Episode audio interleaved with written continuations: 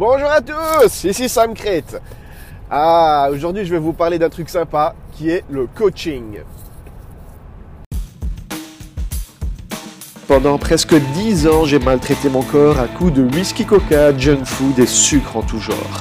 À 35 ans, un déclic s'est fait et j'ai décidé d'inverser la vapeur pour reprendre le contrôle. La question était comment faire avec ma vie professionnelle et familiale fort chargée? Ce podcast est là pour y répondre. Suivez-moi pendant que j'apprends, applique et partage avec vous des trucs et astuces pour devenir une nouvelle sorte d'athlète. Mon nom est Sam Crate et bienvenue dans le monde de l'athlète moderne. Oui, bonjour. Donc voilà, euh, avant toute chose, je suis obligé de vous parler encore une fois du Spartacus parce qu'on a eu des résultats. Donc je ne sais pas si vous avez écouté les épisodes précédents, mais on a fait un truc avec des potes qui s'appelle le Spartacus Run, qui est euh, une giga course de 10 km avec une vingtaine d'obstacles. Super marrant. Et on n'a pas fait ça pour la compétition, on a fait ça pour le fun. Et là, on a eu les résultats de ce qui. Euh, bah, notre rang, en fait. Et sur, à, ma grande, grande surprise, allez, sur 4-5 000 personnes, euh, j'étais 200, 220 ou 230e.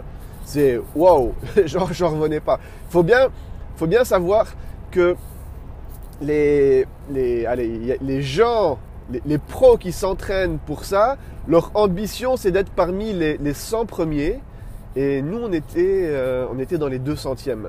Alors que il euh, y, y, a, des personnes qui, qui le faisaient avec nous, qui n'étaient pas sportifs pour dessous et et malgré ça, on a quand même fini dans les 200e. C'est waouh. Donc ça, ce, qui veut dire que si on l'avait fait pour la compétition, pour, ben on aurait été en dessous des 200, même euh, proche des, des, 150 ou quelque chose comme ça. C'est assez, euh, je suis, on était assez surpris. Mais bon, maintenant ils le font par rapport euh, par rapport à une catégorie, c'est-à-dire ils prennent une tranche d'âge et ils prennent aussi le sexe en considération.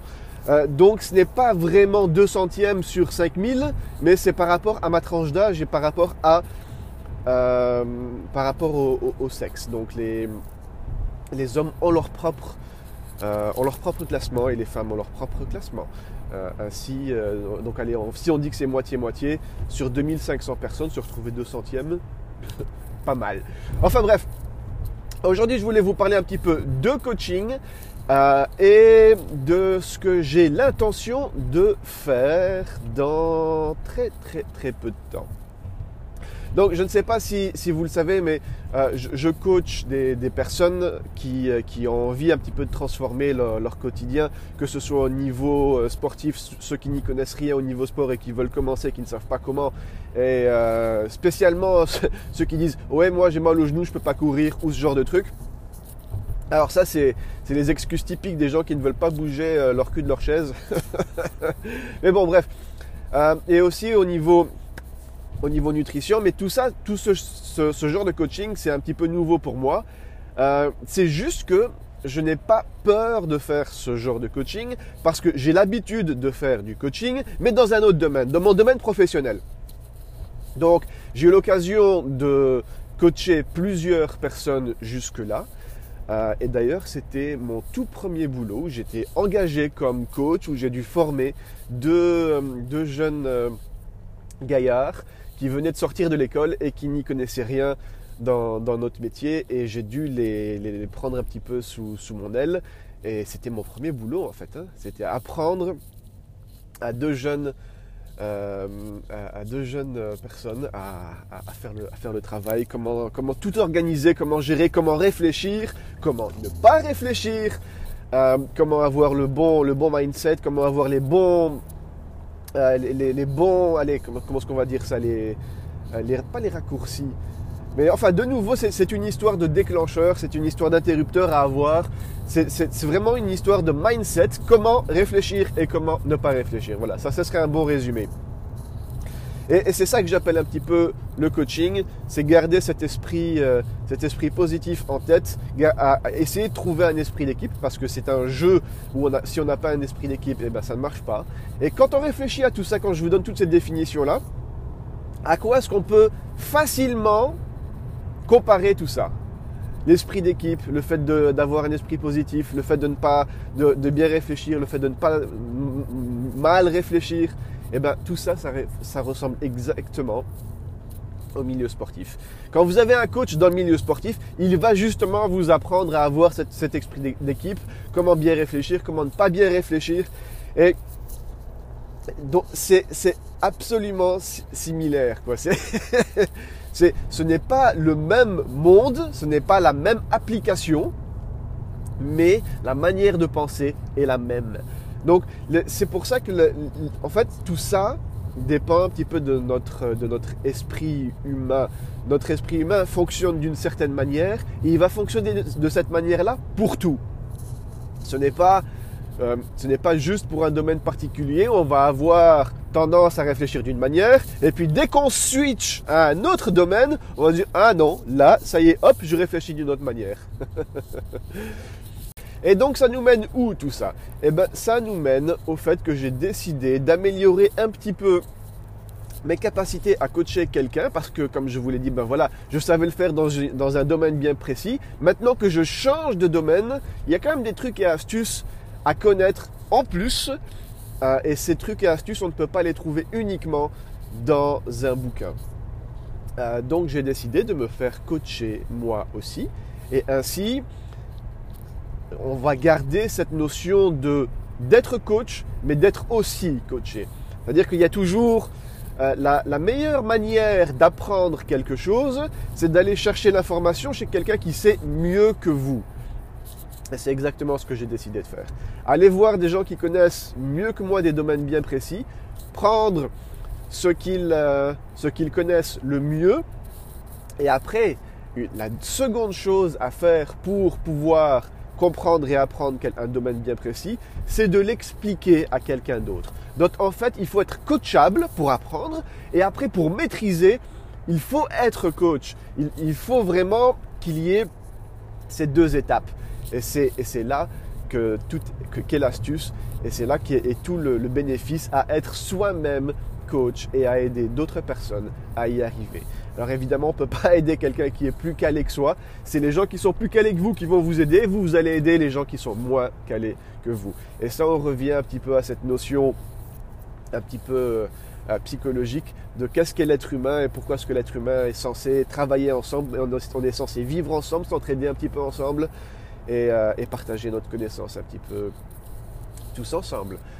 Euh, voilà, voilà, voilà. Donc, euh, j'hésite encore entre deux styles de coaching. Il y en a un qui dure 9 mois. Ça, c'est quand même assez, assez long. C'est quand même... wow. Non, pardon, 8 mois. 8 mois. Et il y en a un autre qui dure 3 mois. mais qui est moins reconnu internationalement et bah, c'est plus rapide quoi.